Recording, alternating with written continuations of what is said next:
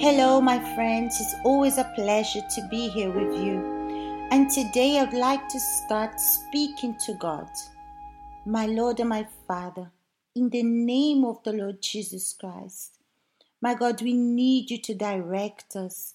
We need you to speak to us because it's not worth just reading the Bible, knowing your word, and we continue with this same behavior.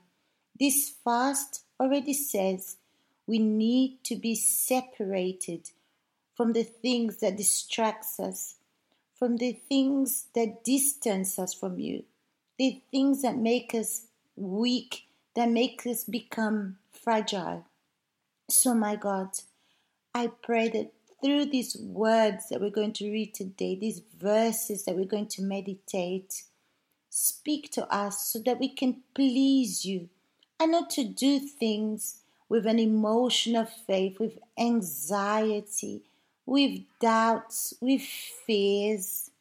So, my Lord, don't allow us to use our emotion of faith, pretending and doing things just for the sake of doing, or allowing our feelings to influence us. No, my God, this is not what we want here.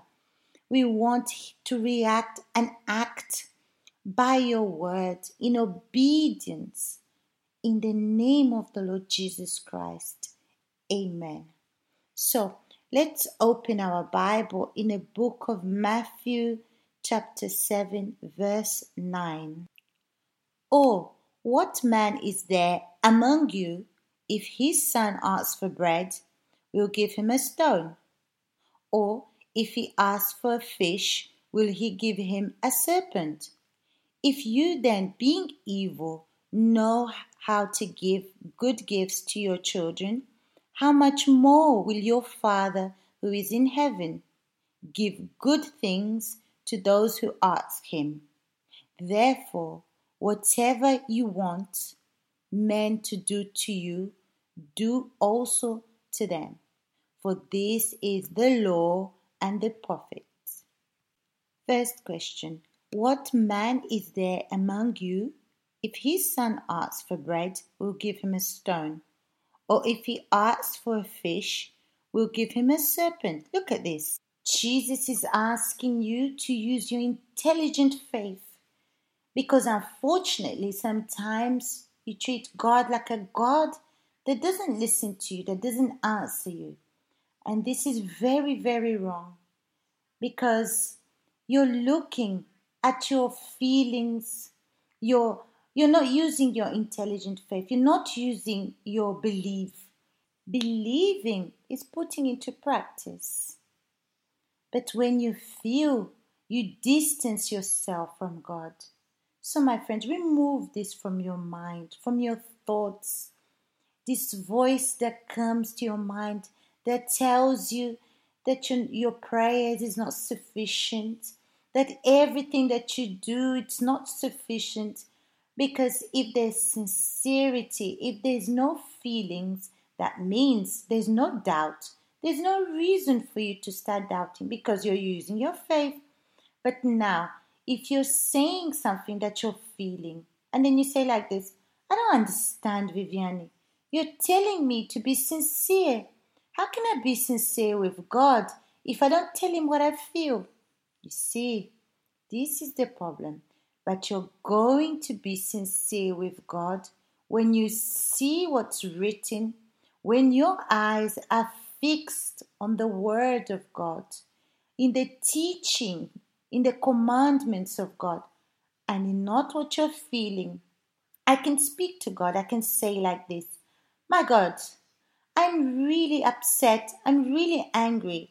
But you said Come to me, those who are heavy burdened, and I will deliver you.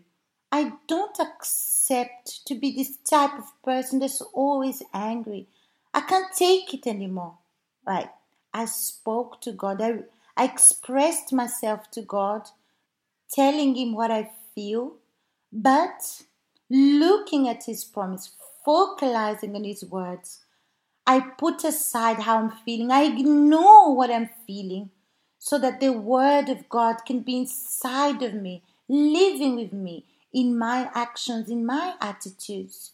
So, Jesus is saying here that if you ask, you will receive because He is a Father.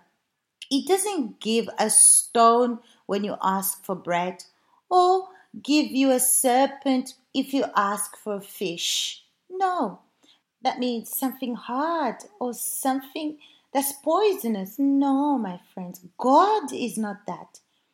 But if you, being evil, look at this. What did Jesus say we are? Evil. But evil knows how to give good gifts to your children. That means even if you're evil.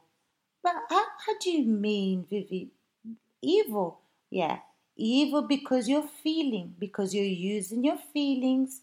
You start doubting, you start fearing, you feel insecure, you feel incapable, you feel the desire to run away, to flee.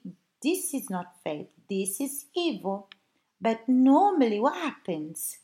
Would you consider yourself as someone who's good because you only look at the good things that you do?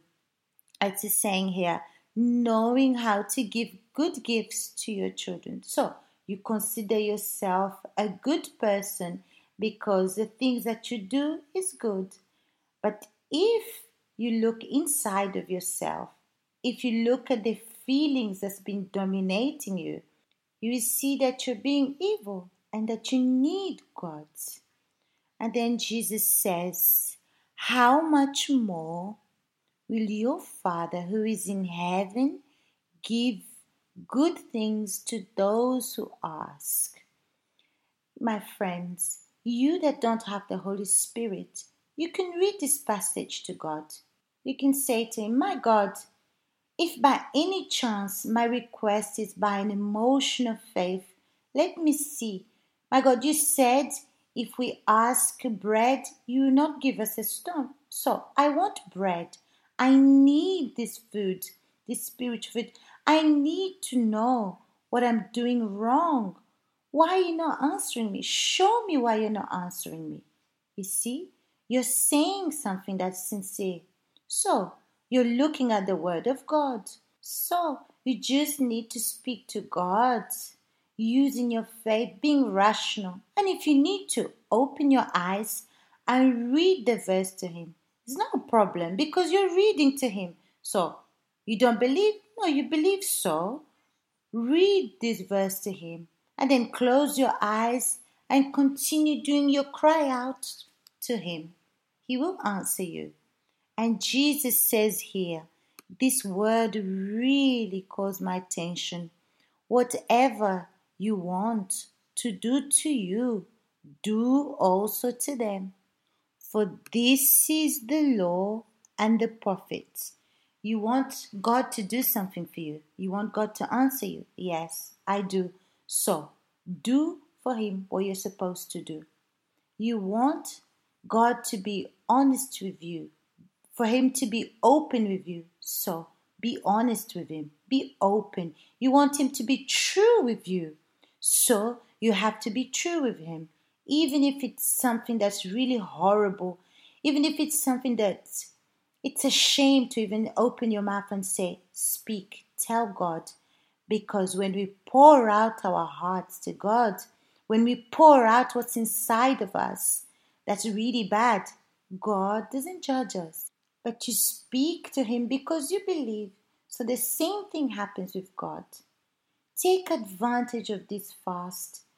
Do something that you haven't done for many years or something that you've never done, okay? And participate here with your comments. Tell us what's happening with you, what God is revealing to you. And if you understand Spanish, visit our Spanish blog as well we're meditating in the book of John and it's been really strong. But if you don't understand Spanish, don't worry. Meditate on the word that we're giving you here every single day. And you know, the most beautiful thing is when we meditate. That means we're looking, we're interested, we want to know. Okay, my friends? So I'm going to leave you and I'll see you tomorrow.